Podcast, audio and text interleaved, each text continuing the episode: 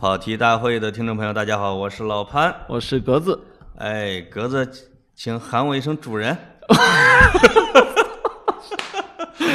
哎呀，我我我觉得你，我发现你很享受这种过程啊。没有，哎呀，我我其实现在就是就是忌惮你一点啊，我忌惮你有钱，呃别的我都别的我都瞧不上你，现在还不行，现在都纸上财富。是吧？纸上采夫。哦刚才我跟我一个前滴滴的哥们儿，嗯我们俩就这个开会坐那儿，突然间他就发感慨：“哎呀，咱们俩呀，因为他是河南的哦，哦，我那滴滴的股票要对了，你那个股票对了，我们还累啥呀？”这是东北话了啊，嗯但是我当时听着差点潸然泪下。是。人家滴滴也是过亿的股票啊。哎呦，那对了没啊？我的意思，这都是纸上的啊，或者叫水上财富，连纸上都不算了啊。是是是啊所以轻轻功水上所漂啊。以格子，请不要对我这么敬畏，呃你只需要叫主人。那你也那你也没那么红啊，你跟那小区似的啊。小区，嗯，那那个是油的区还是那个呃，那小那个区潇潇啊？那小区挺有意思啊。那个小区小区挺有啊，意思。其实我对那个小区的印象就是《流浪地球》吗？我跟你说实话啊，啊这从来没看过这年轻一代不出绯闻我就不认识，哦就是流，比如说《流浪地球》我看过，我根本认不出他是谁，哎呦，这是我的一个问题。呃我这你的问题刚才你已经总结出来了，我刚才听见格子在打电话，是，用的是山东口音，嗯，山东，啊山用了这么一句话，嗯，现在又到了吃瓜的季节。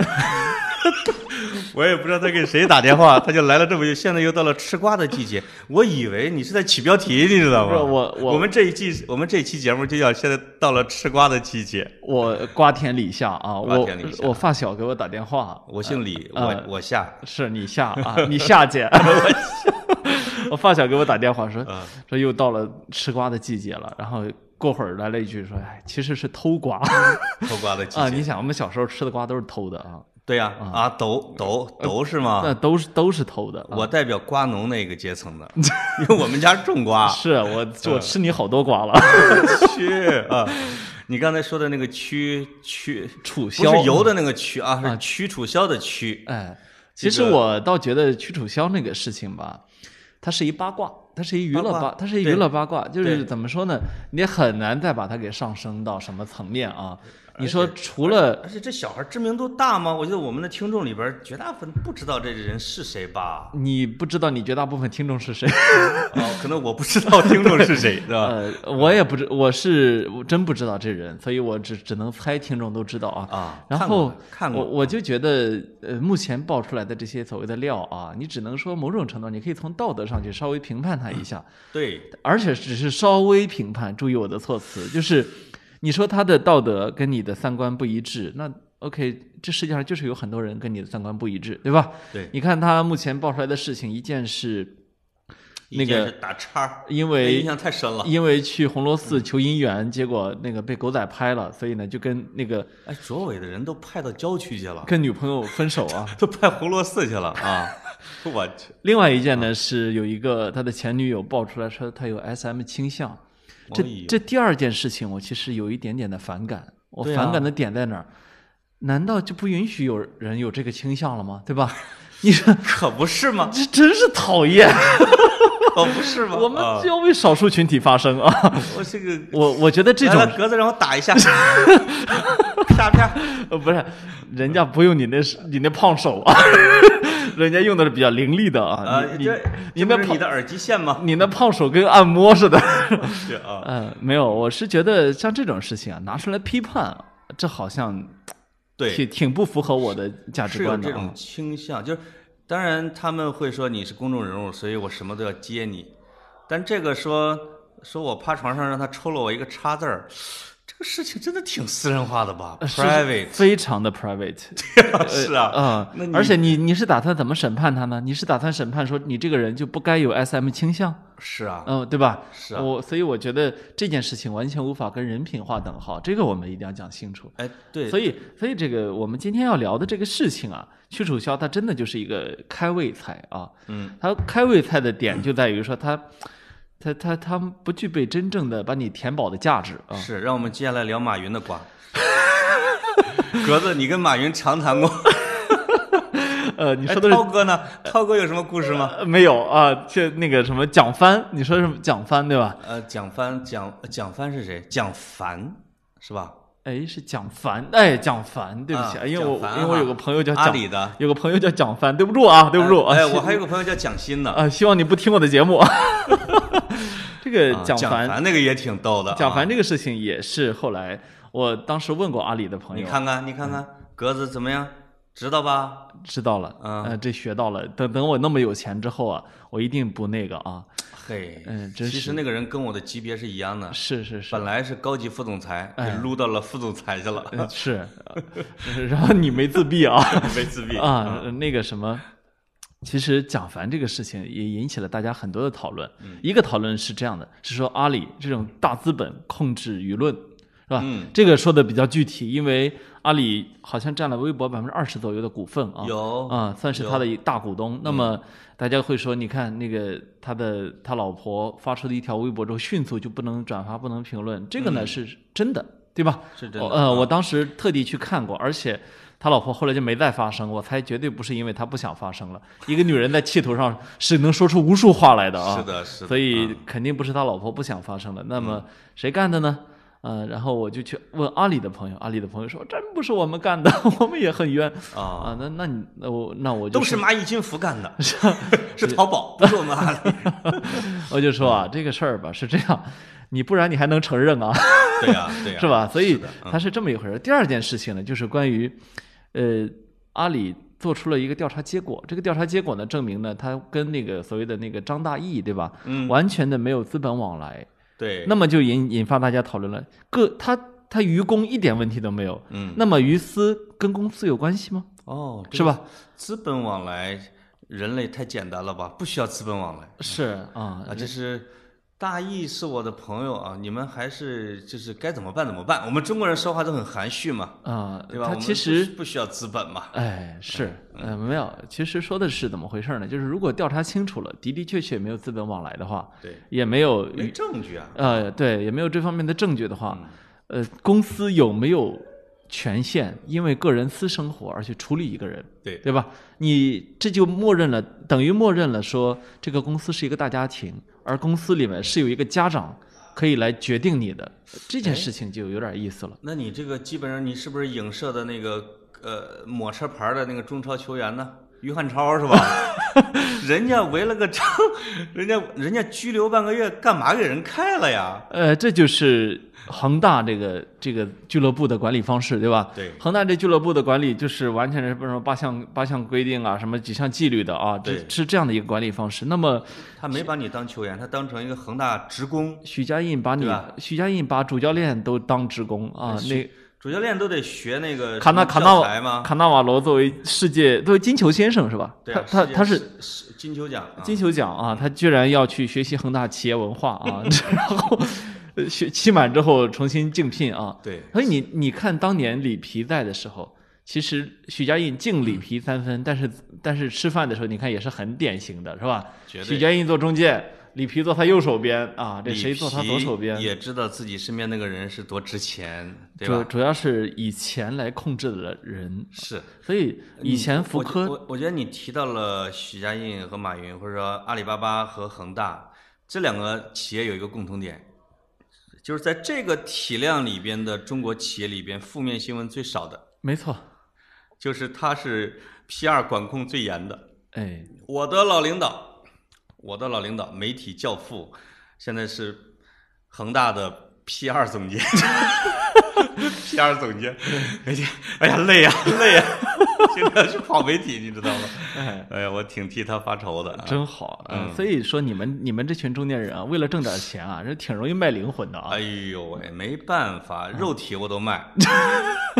就是天天给人干活是吧？对对对对，别的人家也用不着你的肉体啊，是人家也不需要我的灵魂。哎，是，所以这个事情吧，他就就就让人觉得呢，怎么说呢？怎么说呢？过去我们在书上读的好多东西，它都在现实里面发生，对吧？是的，呃，这都这都是教科书级别的事情，那么也有可能进入未来的教科书。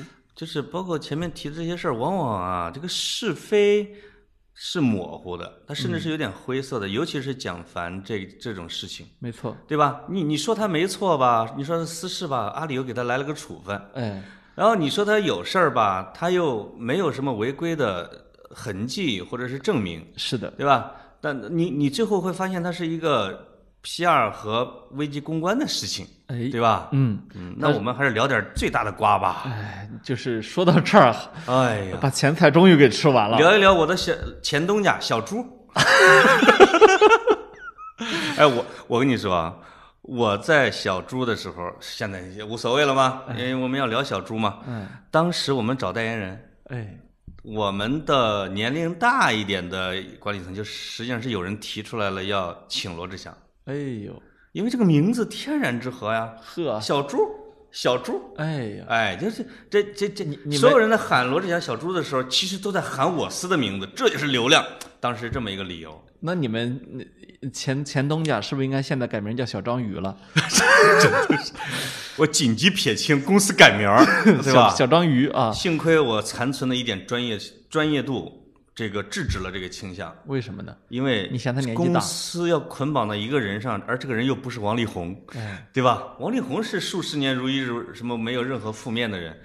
如果捆到罗志祥身上，应该撑不过一个星期 就得有负面，这很麻烦的。当时就是这么判断的，你呃呃，你其实啊英明不？你你非常英明，你对罗志祥的判断主要是一种感同身受。你你俩岁数差不多，都大老爷们儿，谁不了解谁呀、啊，是是这意思啊，是这意思。嗯其实我那天看到一句话，说这个以前啊，老艺术家德艺双馨啊，主要是因为没有互联网，哎哎，也有道理。有一定的道理啊。嗯嗯，所以其实，嗯在没有互联网的情况下，这个赵忠祥老师还倔强的出了圈儿，是 呃对吧？是赵老师主要是碰到的对手太厉害了。包括你你你说这往前一随便一扒拉，像这个侯宝林呐、什么这些大师，哎，我的妈，这就这就是公开的，对吧？呃那个年代控制媒体的方式比现在还厉害，因为呃因为那个年代大家能够接触信息的方式只有我们传统媒体，对吧？是的，那传统媒体只要不说这个事儿，那你就还是一个大艺术家。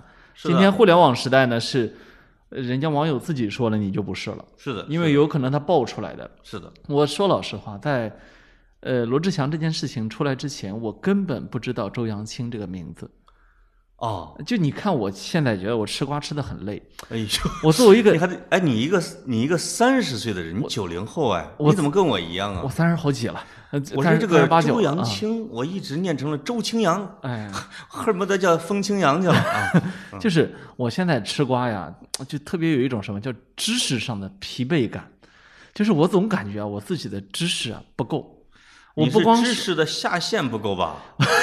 就是说，你你你以为你已经探底了，哎，你会发现，我去，怎么还还这样啊他啊？是这样的，就是首先呢，人名啊，人名我就不说了，我都不知道啊，人那人脸也不知道。我跟你说，我这几天为了补课，人脸不知道，我不怪你，嗯因为那张脸大概得有一万多张，是我真没分清。哦，不，我我就特地去记住了这周扬青长什么样。哦，哎呦，我去在他页面看了好长时间，我记住了长什么，但是有一天那个看一媒体又又说他俩的事儿啊，嗯，再一看照片又忘了，你知道吧？就是这是这个是我的一个生理缺陷，我这认啊。个整的确实是，他会缺少辨识度。我不一定，我我不知道人家整没整，就我现在这个，哦我现在这能力吧，不足以分辨。当然，我看了一下他以前的照片儿，哦哦，那那不一定是真的。你还是花的时间长一些。我我花时间了，嗯是备课了，备哎课了。啊是，然后但是呢，我让我主要那个的，其实不是这个人人名啊什么的，我对这个都没什么概概念。我是这新词儿太多了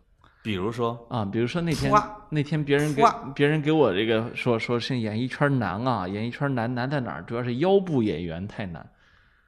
哎，你知道我哦从来就没有，我知道有头部有底部啊，现在来一腰部，你知道吧？就是再想想这词儿呢，又他有没有举例子啊？这腰部是谁？其实说的就是中间那一部分嘛，哦就就是不是明星，嗯但也不是一天到晚在横店门口等着的那些，对，而是呢就是正常的角色性的演员，得在家等电话。哎，角色性的演员现在也也没戏啊，对啊，因为你又不能是说去门口去揽活儿去，没错儿，就就得等着导演电话来了，哎哎，我想想这个剧本，我看一下，其实导演选我 选我，对吧？一转身发了八十八块钱红包两年也接不到一个电话，哎，这腰是有的。腰部演员啊嗯，他又不是没有入行，又哎不是真的那个百分之一的那那部分人啊，这样的人有谁呢？不，一旦说到这个，你就说不上名字来了，因为这个其实就是一个很大的群体。燕小六 啊，没有，其实我是说什么意思呢？就是嗯这些词儿吧，越来越多，就是新新的概念吧，越来越多。那你说它有没有有没有意义呢？我觉得也有，因为其实有时候解释现实生活啊，光靠我们过去那些大而化之的概念，有时候不够，是吧？你不能总说啊，万变不离其宗，那是。那这日子都不用过了，人人还固有一死呢，对吧？所以我觉得很多时候需要一些新鲜的概念。现在这个时代的问题就是，你一天碰到好几个热热点事件，那么这些热点事件都会给你带出你之前不知道的事情来。就是我从事咱们这活儿的一个痛苦也在这儿。其实从本质上，我可能我根本就不想知道什么亚洲舞王是谁，哎，对吧？是我也不知道那个什么叫什么叫什么电臀男是谁，但是呢，你你你你每天还要拼命的去找一些新的东西，还要伺候好我们这些九零后、九五后的小听众们。哎，你要不然你天天呃这都不知道这些怎么办呢？我们怎么跟他们分享瓜呢？对吧？是是，嗯嗯，其实我我们俩说这个很痛苦的，很痛苦。苦啊！不我是不是把你给带老了？嗯，我这种四五十的感慨一下哈，还可以。你应该嘲笑我，这个时候你应该尽情的嘲笑我。哎，没有，我我真的吃不过来，因为我会 我我我现在有一种很难取舍的感觉，在于什么？微博呢，是我认为现在中国难以取代的一个媒体平台。嗯，这这个是我们非常非常重要的一个信息平台。与此同时呢，微博大量的下沉、大量的娱乐化、大量的社会化话题，你又不你又不能不看到。是那么又因为你是上微博了解舆情的、了解舆论的，你又不能假装说哦，只有你自己关心的问题是重要的，是吧？对，这你你就关心知识分子这点事儿啊，那越想越深啊，把就一个话题戳到底。微博它微博它又不是这个样子的，对，所以我现在对微博是又热又爱又恨。它是双重属性，就是在它的前三四年的时候啊，那时候我发微博比较多的时候，它是最具媒体属性的社交媒体。其实到现在其实也是没错，具有媒体属性，因为它具有开放性，对吧？哎？对，但它当它遇到了阻力，或者是它在寻找新的增长点的时候，它增加了它的娱乐生产链这一块儿，哎，巨大的泡沫、巨大的娱乐生产力都集中在那一块儿。其实这两股啊，此消彼长。经常你会发现，有大的社会事件的时候，它的媒体属性完全起来了。没错，但是当平静的时候，出来一大瓜的时候，你会发现 微博是整个的一个秀场、一个娱乐场、一个众生喧哗的，你根本就分不清什么什么人的地方。它又变成了一一片瓜田。对，啊所以这这个，所以我所以你的我又爱又恨完全可以理解。啊，对我又不能假装这些瓜不存在，对吧？我又不能假装只有我们所关注的社会的严肃的热点话题是重要的，对吧？嗯，所以说到这里呢，我们就要说一个既能结束、既能结合严肃话题，又能结合吃瓜属性的这么一个新闻，就是李国庆 哎，罗志祥过去了啊。刘志祥过去了，好吧，这还没发挥时间管理的特点，我们聊一聊时间管理吧。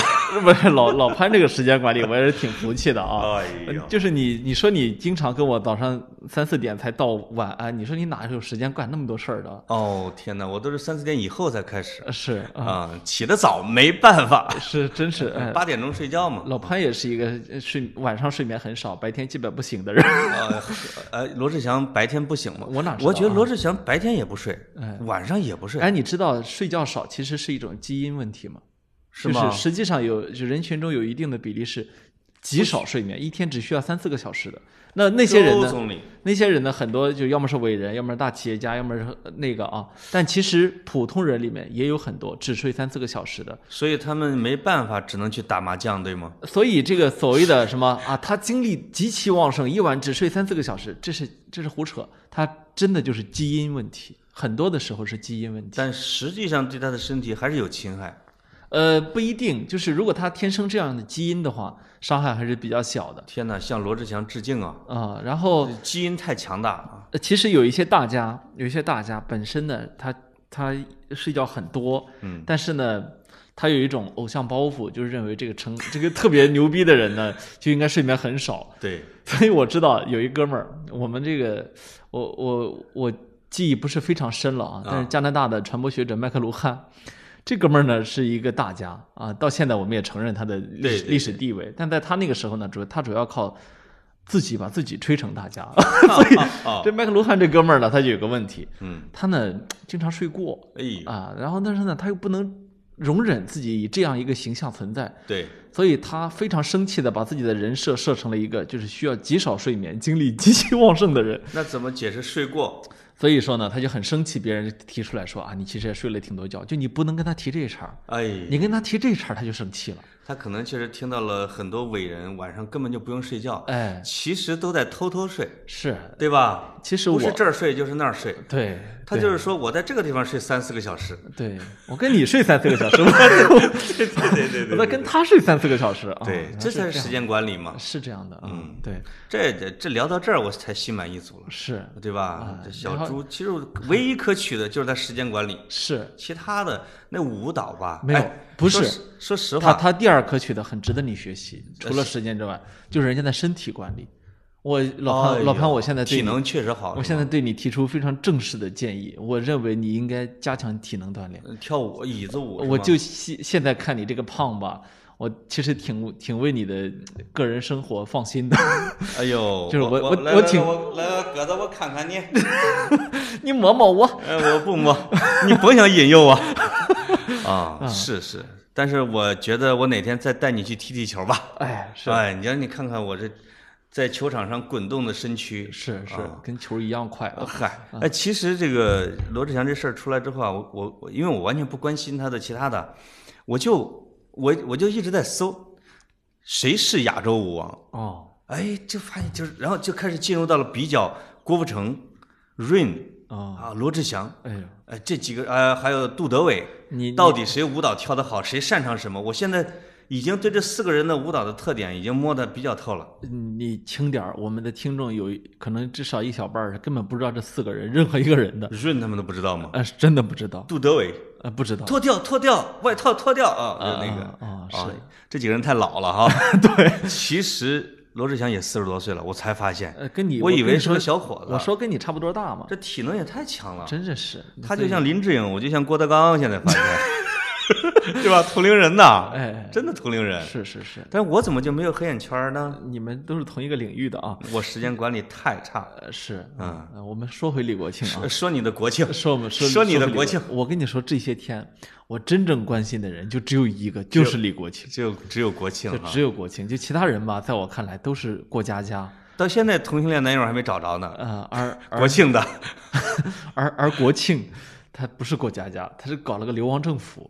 哎，特别有意思。哎，你会发现极具娱乐精神，但是他很认真没错，啊，而且大家会看到会发现，哦，在现代社会发生了一个古代的事件，哎，而且一整套的流程，包括夺印，你知道吗？窃窃服不光这样，他还在中国社会发生了一件南美的事情。啊！就南北很经常的啊，流亡政府啪一占领了啊我，宣布我革命了呃，啊！是人家是去直接占领广播电台，向全国呃那个表示啊，你们放心吧啊接接下来是吧，轻轻赋税，博徭役啊，跟美国做还有生意约法啊，三章呢，哎，给把年轻人提拔到重要岗位，没错儿，给员工增加持股，把开掉的辞退的员工啊，这个制止他们开掉，施施行仁政，通常啊，施行仁政。通常这些夺权的政府啊，要比上一任的政府更开明。你比如说你比如说这个呃，一个很很明显的例子是那个智利，智利是被军政府夺权的，对，在上世纪应该是七十年代吧，呃，我印象六七十年代反，正南美这些政府，军民军民，对吧？嗯，军政府夺权之后啊，这个叫皮诺切利是吧？皮诺皮诺切特皮诺切利，我不知道了，啊大概这么个名字。这哥们儿呢，皮诺曹，啊，他那 皮诺曹，他作为一个作为一个中中层的军官被推举成了总统之后啊，嗯，干上瘾了，把把反对派的本来军政府的意思是啊，呃哥儿哥儿几个轮流坐一坐啊，啊这个那个大家都都当一当总统啊。呃，这哥们儿上台之后发现，哎，这这位置挺好啊。对然后自己一不小心干了二三十年，而且干的挺好。呃，哎，智利现在是整个南美最富的国家。哎，他倒不是说干的好不好的问题，这哥们儿一上台之后啊，就直接把这个芝加哥经济学派的那一套理论，完全的用于智力的发展。嘿，呃低税负，引入呃，个这他们对外开放，引入外资，然后咱们就是全是一支。你要芝加哥芝加哥学派，儿也文武双全呐。呃，不是，他就是他自己也不知道该咋发展。估计他有一哥们儿，哎这哥们儿学习不错是吧？听说芝加哥经济学派很厉害，嗯，结果呢？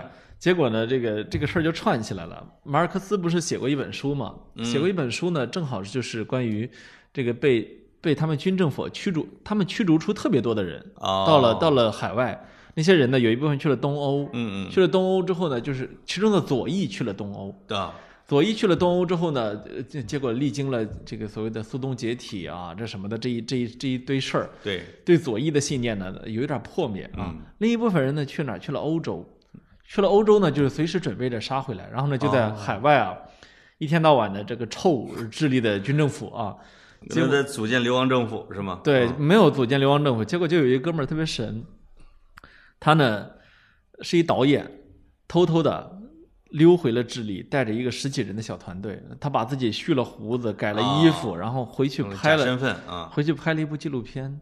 啊，他马尔克思呢写的就为这哥们儿呢以自述的方式写了一本这个口述实录，就是我怎么溜回去拍这拍这个货的。哦，哎呀，非常有意思，那书大家可以找来去看看啊。结果拍的景象出乎意料是吗？呃，都是就是比以前差了啊。他们他就在他们的眼里面啊，嗯总统府也被炸毁了，现在什么满大街都很紧张什么的，嗯，就是他很有意思。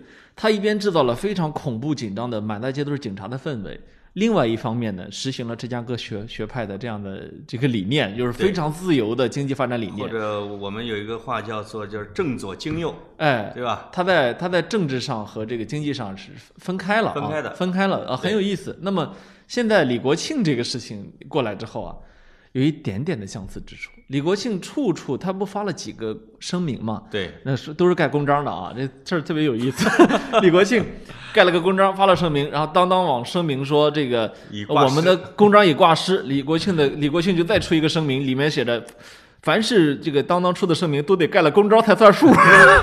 对，哎，这个让我想起来了，这个乌克兰提的在联合国提案，哎，联合国发起一些国家提出反对一票否决制的提议，被俄罗斯一票否决。哎，刚才你说的李国庆的这个章儿的问题，跟那个有点像啊。正好反过来啊啊，。对对对，然后，然后李国庆这哥们儿呢，也很明显是准备了很长时间啊，这几天呢连续的出各种声明啊，包括什么，他任命了一堆人，就是哦这特别像流亡政府，就是他的副总裁什么的，谁管什么，包括连现在的一把手俞渝都给安排去公益基金会，司对吧？对。他任命的人也不在公司啊，而且他发的声明是用李国庆早晚读书的账号发出来，说明这个这个这个反派组织啊没有去占领电视台，哎呦，没能去占领报社，因为他如果强占当当的办公楼，那可能是犯法的，哎是吧？哎，啊，但是他去把这章拿走，我看警察去了也没怎么着。那不能怎么着啊？那他他的确是大股东之一啊，是吧？对对对对对对嗯所以所以这个事情，而且也没有发生暴力行为，是吧？他？符合一个人搞政变的标准流程，是对吧？是，就是你比如说，先是武装夺取政权，哎，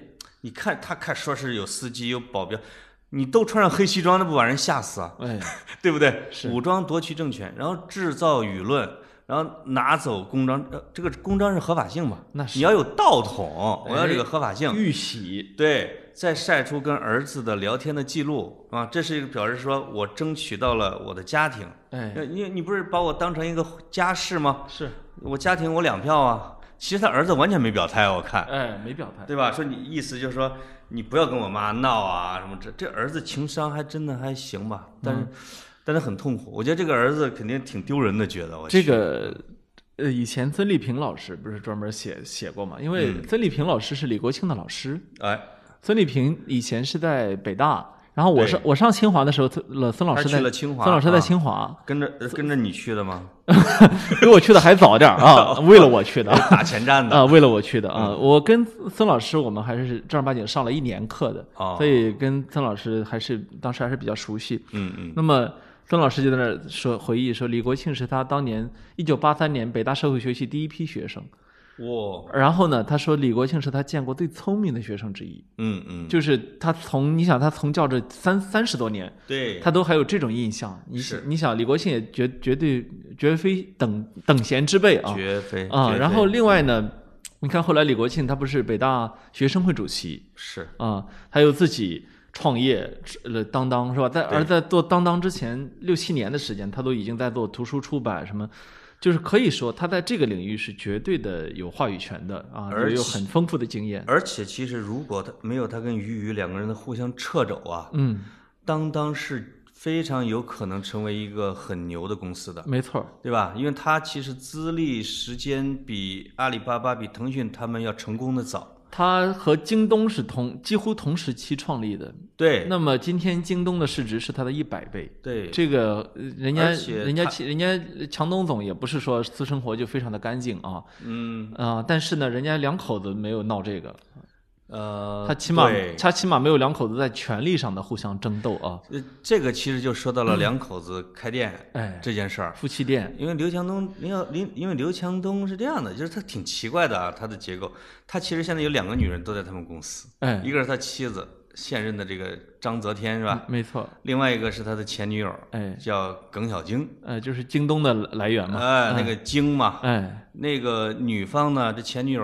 以前是在类似在国管局，就是这种的部委当公务员的。哎，这个女孩的爸妈呢，就瞧不上刘强东跟他干的这事儿，说你们一块儿干这种，你一定要当公务员。就是这个姑娘她爸妈都到我我怀疑啊，到现在就是你一定要让她当公务员，所以连上市的时候，这个这个女女孩她前女友都没去成，因为按照规定是不能去的，她是政府公务人员，而且是一个干部。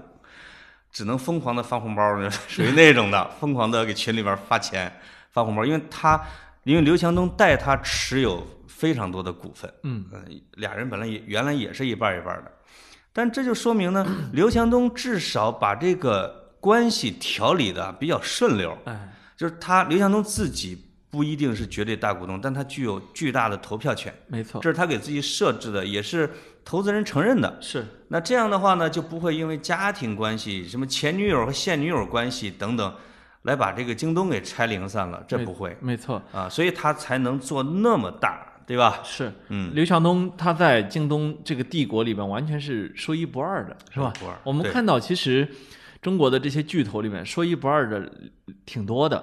对，刘强东说一不二，马云说一不二，马化腾说一不二，任正非说一不二，对吧？马化腾是自觉的不愿意完全搞一言堂，他会开会啊，呃，是吧？搞个个委员会，这个呢，我之前去采访过陈一舟，嗯，就是所谓的腾讯五虎之一嘛，是吧？嗯？呃，陈一舟就跟我说，他说我们我们五个人的关系呢是会吵起来。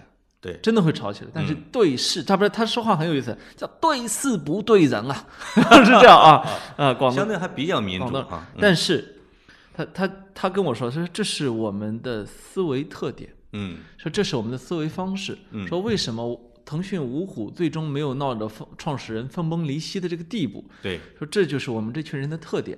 你也可以认为马马化腾具有潮汕人的那种顶尖的智慧，你也可以认为这是南方深圳那种开放的环境里面培养出了这样的一群人，对吧？这如果是五个北方大老爷们儿，我敢我敢打赌，他们撑不到现在。你绝对举不出一个例子，嗯，说是这有五个人啊，他们他们弄成什么什么样、啊，万通六君子，哎。那他们北方人为主嘛，北京人啊，是是什么之类的。他就不可能长久的做做一个事业做下去你说的这个几虎共存啊，让我想起了新东方。啊、新东方的故事也是极其的传奇。我们以前就知道它是传奇，但实际上也挺搞笑。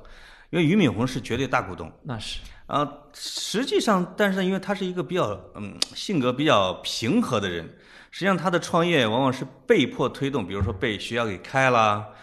后来他妈叫李八妹，其实他妈是个强人，他自己经常说他妈，他妈从农村带着钱，因为他妈在农村开工厂的，带着钱跑北京来帮孩儿租教室、贴广告、招生，大部分活儿是他妈给干的。嘿，所以这个俞敏洪家族团队就是是创业初期的主要力量。哎，后来俞敏洪自己有这个见识嘛，就是把王强、徐小平从美国给拉回来，结果就等于说这是革新派、少壮派跟俞敏洪老家的这家族派就发爆发了这种冲突。这个俞敏洪他妈就拿着菜刀冲董事会，说 我要分红，我要要回我儿子钱，你们要害我儿子。哎俞敏洪就跪在他妈面前，妈，我求你了，你退出吧，你退出吧，就是属于这样的一个。就那其实徐小平跟王强到现在好像对俞敏洪也一直不太满意，感觉啊，哎，觉得它劣根性或者你的这个旧传统太强了。他新东方就属于处理的就不是特别好的，但但但就勉强吧，还行。但是这几个人呢，反正大家也都获得了财务自由啊。他们是新东方一上市，徐小平跟王强就兑现就撤就撤没有忠诚度，不像你说的啊，腾讯这种的，嗯，有那么强的大家的共存能力。关键是腾讯这五虎啊，他们他们现在啊，当然你说董事会中，呃，真正在发挥作用的只有马化腾一个人了，但是嗯另外四位都还在为腾讯发挥余热，很强，非常好的余热。比如说我比较熟悉像陈一舟，那现在腾讯的这个未来探索奖嗯，是吧？未来就是我参加了他们的第一季啊，杨振宁先生都去了那次，哦就是他每年选出呃，应该是五十个科学家，年轻科学家，直接支直接支援你。我印象中应该是直接支援呃三百万啊，哦，直接支援三百万。这三百万不问你花在哪儿，你可以拿去买房子的，哦，但是只要改善你的生活质量，能够让你去无忧无虑的投入科学事业中，对吧？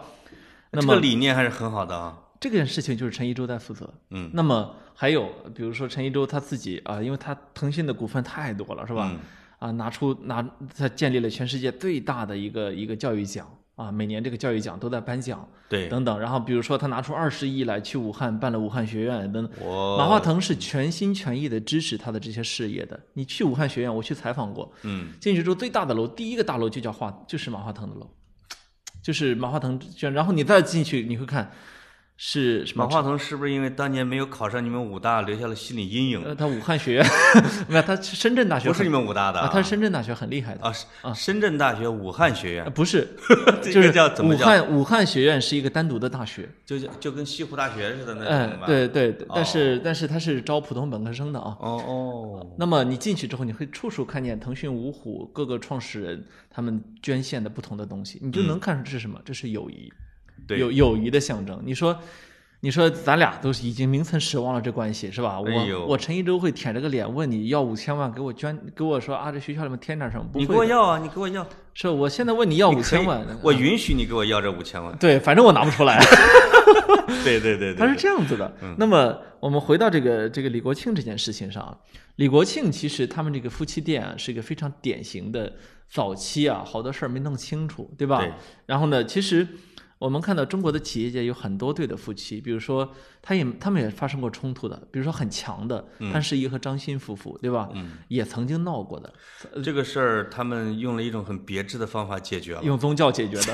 对对对，但实际上，我觉得张欣是用了一种宗教的力量让潘石屹净身了，嗯，真的，是而且身心服从。哎，就是张欣，所以他会，比如说他，因为他喜欢，他有国际视野，他愿意把钱转移到国外去，嗯他他他过一种西式的生活方式。你如果让潘石屹主动去选择，他不会这样选的，嗯，他愿意回村卖苹果去。不，很多很多人会觉得，如果这个 SOHO 一直是由潘石屹来带路的话，有可能现在是更大规模，对吧？会的，会的，嗯会的。嗯因为潘石屹的的确确对于中国社会的观察、他的经验、他的能力是是顶尖的啊，我可以说是几乎找不着几个人比他强。，我觉得，而且他的人脉啊，其实他的人脉是被低估了的，是就被张欣这些人，他们认为你认识就是这些华尔街，资本啊，就这些华尔街街精英啊啊，，对，就是他觉得我过一种更好的生活方式是至高追求。其实，其实像潘石屹这些人呐、他应该是跟王健林、许家印这一波的，是去追求更大的，他肯定有这种理想。他应该创办的是不可一世的帝国，从这个商业帝国，对，从这嗯个角度和他的品牌来讲，实际上他的事业有点半途而废了。没错，嗯这是是我觉得受制于夫妻店的一种制约。很明显啊，嗯就是不得不让位。那么其实你看李国庆和俞渝呢，他们俩有点像，嗯，有点像在于什么？李国庆就是土生土长，这个把根扎在中国的这个图书市场里面一路长起来的。对，那么俞渝其实也是华尔街回来的精英，嗯俞渝在在美国的时候，甚至还去帮忙翻译过那个 Michael Bloomberg 那本书哦，啊、因为 Michael Bloomberg 我我就这个人我比较熟悉，对啊，那他的东西我都翻过。那、嗯那天我就看到微博上有人晒出来说，你看是这他翻的这个翻译是鱼鱼，哎，其实我我都看过的那些书，哎呀，鱼鱼其实让我有点意外，就是而且，但是他也反映了典型的这种夫妻关系是什么呢？就是李国庆这样的男的，往往抓大不抓小。嗯，如果两个人同时在公司里边去待着的时候，这个男的，这个李国庆啊，他是坐不住的。嗯，而主要的财务啊、业务啊，肯定是鱼鱼抓。是，战略问题、外联问题就李国庆抓。等到一定的时间长，他其实有点会不耐烦。对，而而鱼鱼这样的会稳扎稳打，逐渐在公司内占据优势，嗯，人力啊、财力啊、嫡系啊、日常管理啊、威望啊，没错，那肯定都是。其实李国庆第一次就主动退出当当的，我就觉得没错，他觉得不愿意玩了，对吧？太麻烦了。后来发现钱都归了别人了，他才发现这个自己失策了。嗯嗯其实说说回来呢，李国庆呢是个北京老爷们儿。这个那天呢，我还跟朋友聊起来，说了好几个北京的比较成功的人啊，嗯嗯，然后发现他们是有一些共性的。有李国庆就是一个其中一个比较典型的。你比如说，他们做事情的时候是非常任性的。嗯我认为应该怎么着，我就直接站出来，我就怎么着。他没有一个所谓的迂回啊，呃，这个计谋啊，他不不玩这个的。对他有一种什么劲儿呢？老子牛逼，老子是最牛逼的，是吧？这这这种劲儿他有。他、王朔、姜文、陈凯歌，这都是北京的这这些代表哈。没错，他们的嘴啊，你会发现他的嘴的言论尺度比别的省要大，大很多，要大很多。而且他的视野确实呢，比起一般的省份的人要宽广。是呃，就是他们从小树立的这个视野是非常宽广的，对，另外而且他的自信程度是远远的超过特自信其他其他省另外。还他们还有一个特点，就包括像英达，你你看那个甲方乙方那个电影了，我要过一把将军的瘾。嗯，其实包括李国庆，包括很多的他这个年龄段的北京人，包括海岩，他其实有一种政治瘾和军人瘾。哎李国庆的这个弄法就特别有一种兵法或者搞政治斗争的感觉，哎，他循他很他本能的就循循着这个路子走了，这可能是北京人天然就具备的呀，是。对吧？所以这这一点呢，年轻一代再去分析这个老老一代的北京人的时候，嗯是很难去分析的。为什么呢？你比如说李国庆之前有一个举动，他接受一个女主持采访，这个他知道面前有个镜头的，嗯，那个杯子也没在手边儿，对弯下腰拿起杯子，啪摔了，是吧？这个那觉得策划的，这不是就是而且他好像还犹豫了一下啊，不是，我跟你说啊，是这样的，就这个事儿啊，他就能干出来，就是他不不需要策划，他也能干出来。然后呢，很多的企业家，你策划了他也不干。你哎，你这一说有点像，你看过那个与青春有关的日子吗？就是被认为最北京味儿的什么少年成长史，叶京导的，嗯，里边有一冯裤子是影射冯小刚，哎，就是见人就哭，特容易感动，给人就掏心掏肺，有一种表演型人格。李国庆就有点那个，非常有。哎呀，说说流泪流泪，说动感情动感情。冯小刚就是，说说说骂自己就骂自己，哎，对吧？冯冯小刚也是冯，小刚不是吗？啊，嗯，忽然在颁奖典礼上就能哽咽着说：“这帮傻子太爱电影了，哭了出来，是吧？”好，这个呃是是这样的。嗯而而且那个有一年北京人艺是演喜剧的忧伤，我记得是陈道明跟何冰演的吧？哎其实是讲的审查的嘛，喜剧的忧伤。啊，这个看完这个戏之后，这帮人就聚餐，就发生了李国庆这一幕，冯小刚大骂啊，就是意思就是说这个这个这个这个这个这个这个这个政策嘛，是吧？哎审查，然后啪把杯子往茶几上擦碎碎了，举座皆惊，那是一种戏剧效果。哎，啊，你它绝对是一种戏剧效果。你知道吧？我其实从小啊，我摔，哎呀，纸杯子你，哎，对不起啊，我给你买了个瑞幸，你摔了没声啊。哎呀，我其实从小啊，我见过好多次摔杯子，哎，这个有意思。我见过好多次摔杯子啊啊。这个北方男人的酒桌上摔杯子是非常常见的，在我们上一辈人那里啊，他一般摔多大的杯子啊？是小酒盅还是？呃都有酒盅、啊茶碗什么都有摔过。那什么原因呢？但是呢，从来从来从来没有过让你意料之外的摔，你明白吗？就是已经吵吵起来了，啊，吵到那份儿上了，他不摔不行了，对吧那？摔完之后会激化，还是说，哎，当然会激化，摔完之后就大打出手一，一一摔这桌子就掀了，哎，摔完之后大打出手。这饭是吃不成了，对吧？，我们家没有过这样的事儿啊。哎，那你们那儿真的那么？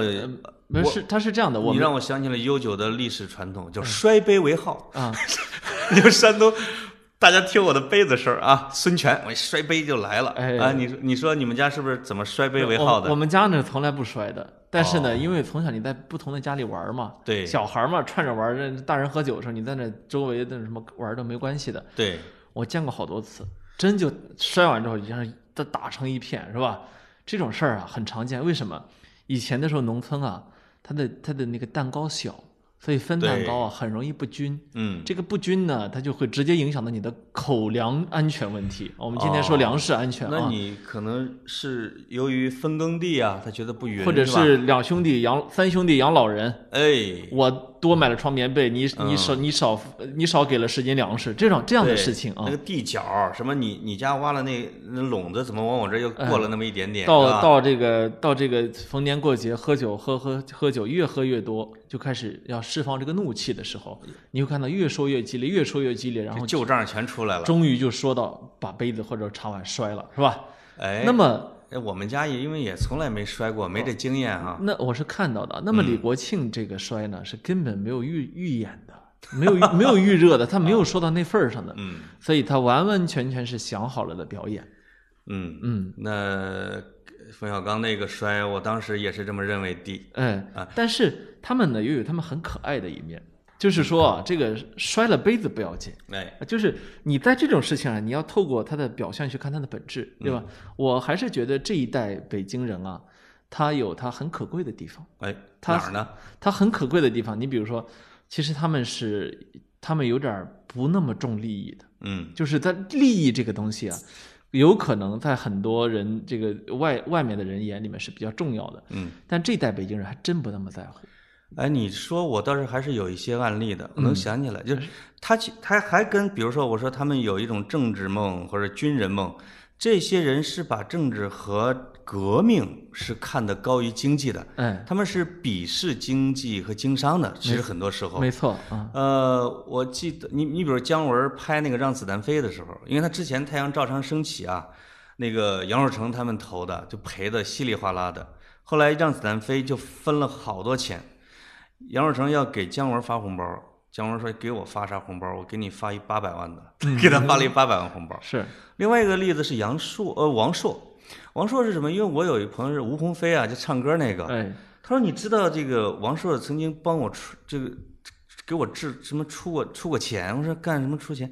他说：“没钱了，去去找王朔，说我想出专辑。”王朔说：“我这有有五万，给你拿去。”因为他自己其实王王朔很穷的，给了吴孟飞就五万块钱，然后去就就说你去出专辑吧。包括马未都有一次做锵锵的时候，他讲了一件王朔的事情。他说，王朔家门口有一个修自行车的，天天搁那儿修车。王朔说：“你能不能搬搬走啊？别在我门前修。”那时候我不行，我就爱在这儿修。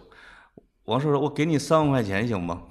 大爷说：“行。”王朔给了他三万块钱，老头儿搬走了。哎，哎，就他们确实有一种不把钱当回事儿的这种劲儿啊，或者叫洒脱劲儿。对，嗯。所以首先呢，就是从这个角度出发的时候，我有点不是，我有点不是特别的认为李国庆回来夺权是为了钱，就是从这个角度出发啊。可能也有，哦、当然，我 我我无法去揣测别人的内心，嗯。我只能说从我的这个逻辑去判断。对，我觉得他更重要的事情不是钱。嗯。啊，这是第一个。他有可能读这个什么，读革命书读的吧？啊。好像我的权利丢了，哎我要把我的江山拿回来，就是这叫什么明英宗啊？回来我要，对吧？我要重来夺回来啊，有可能，是，嗯那第二个方面呢，就是我觉得他们那种目空一切的自信啊，嗯其实现在挺稀缺的。我现在我我不知道为什么，我现在特别的喜欢那些啊有棱角的、有缺陷的人。嗯，你你知道我意思吗？就是我我喜欢看，我你是喜欢用这个方式来解释你喜欢我的原因吗？你都圆成我是有棱角还是你有缺陷？你圆成这样了，哪有棱角？你也没有缺陷啊，没有缺陷啊，那那你是浑浑圆的啊。三百六十度无死角，哎，对，无 无死角。无一处不圆啊，嗯无一处不圆润。那个，你看啊，现在的这些企业家，这什么这个咱们咱们就举最火的啊，什么张一鸣啊，什么黄峥啊，什么这些人，他说的哪句话你记住了？是这个问题吧？对，他一说话，哎呦，你就觉得，妈的，这这个，你你懂我意思吧？就是他说的不像人话。对，另外你你会发现一个什么？你说张一鸣让我想起来了，这就是咱们看，比如说巴尔扎克的小说的时候，你会发现，巴黎青年和外省青年，就是你像于连这种外省青年，是吧？这个拉斯蒂涅就是高老头里边的，说，欲火炎炎的眼睛看着巴黎的夜色，说让我们现在拼一拼吧。就是你会发现，中国的顶级企业家里边，就北京本地人极其稀少。没错，之前有一个最早的首富，你还记得吗？叫李小华，我记得是北京的，而且第一个买什么劳斯莱斯的，就后来就归隐了。你像冯仑，这是北京人啊，就是特别爱抖的。万通六君子，他做着做着好像也不做了。没错，就是北京人去做买卖，就是要永远竞争，永远奋斗，要勤奋。这一点上他们是不行，你就逼死他了。这一点你这一点你就逼死他。他们没有老罗呀、张一鸣啊、什么马云的这种劲儿。就是如果你不让他停下来吹两吹两年牛逼，这这日这人生他不值得一过，你知道吧？所以他们，你知道他们适合干嘛吗？嗯，拍影视剧。你不知道影视领域半壁江山是人家北京的，那是因为这玩意儿太适合吹了，对吧？还有这个作家。诗人啊，这这都是从北京出来的，什么音乐家，对，这都没问题啊。画家，对，只要是能让他表演，只要是能让他导演 表达的行业，导演太适合，他都出来了。凯歌啊，英达呀，这王朔都导过一回啊，就是喜欢说戏。哎，我跟你说说戏，是对吧？所以他有他有这一点的。当然了，我说的其实是个时代问题，就是随着一个社会进入越来越发达、越来越成熟的一个一个。境地啊，嗯，你新出来的企业家能做成的，确确实实得像黄峥啊、张一鸣啊，甚至蒋凡啊这个样子啊。对，他们一传出来就是平时不爱苟言笑啊，什么速华呀，是吧？这些人不面既不面对媒体，也不他的内部信你也看不出他的道道来啊，就是就是你也看不到他骂人，你也看不到他这个七情六欲，你看到的是。他像一部机器一样高速向前运转啊！吃过苦啊！你看海外的，比如说上一代的是乔布斯啊、比尔盖茨啊这些人啊，比尔盖茨都算是个很平庸的。当年乔布斯活着的时候，一天到晚骂 比尔盖茨啊，就就丫就知道抄是吧？然后就是没有才华啊。结果留到现在，你看比尔盖茨成了个有个性的。嗯。那么下一代是谁？是扎克伯格。对。那扎扎克伯格出来之后，都一度到了在。在听证会上，议有议员向他提意见，说你能不能，是，你能不能别这么不苟言笑？然后他他就给人家笑出了一个标准版。是，他，所以这这这其实是个时代的大的变化，尤其是北京男的，嗯，就是所以北京女的呀，往往瞧不上本地男的，就是你我们会经常说，我我会看到什么呢？外地的男孩子嫁北京女孩子，娶北京女孩子挺多的，因为她比较优秀又勤勉，丈母娘喜欢。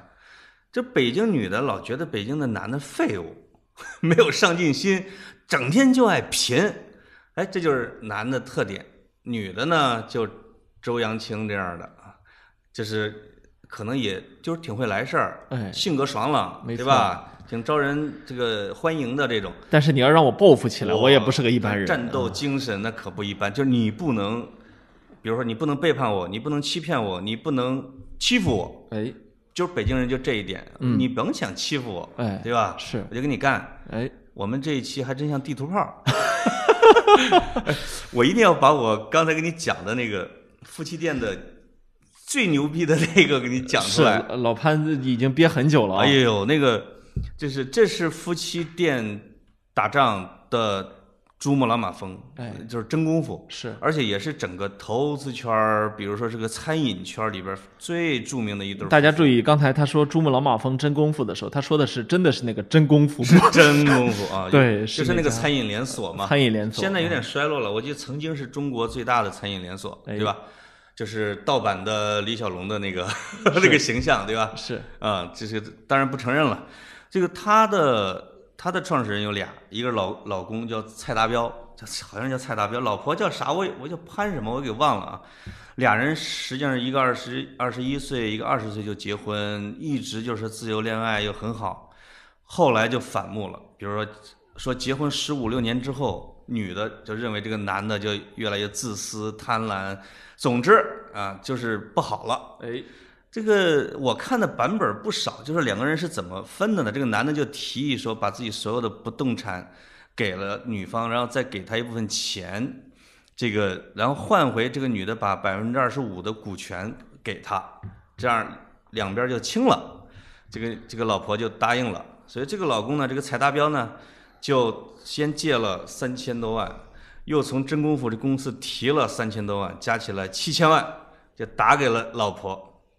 其他的兑现的好像也兑现了，哎，然后老婆抄起电话就报了警，说蔡达标有经济犯罪行为。哎呦，最后的结果是，这个老公进去了十四年，嘿。啊老婆这百分之二十五的股份留着，现金留着，哎呦。其他的公司地位留着，嗯。就是而而这老这个老婆最后的总结是说，别的夫妻都有恩这么恩怨，哎。我们没有恩，我们只有怨，我对他只有恨，意思就是我一定要置之死地啊。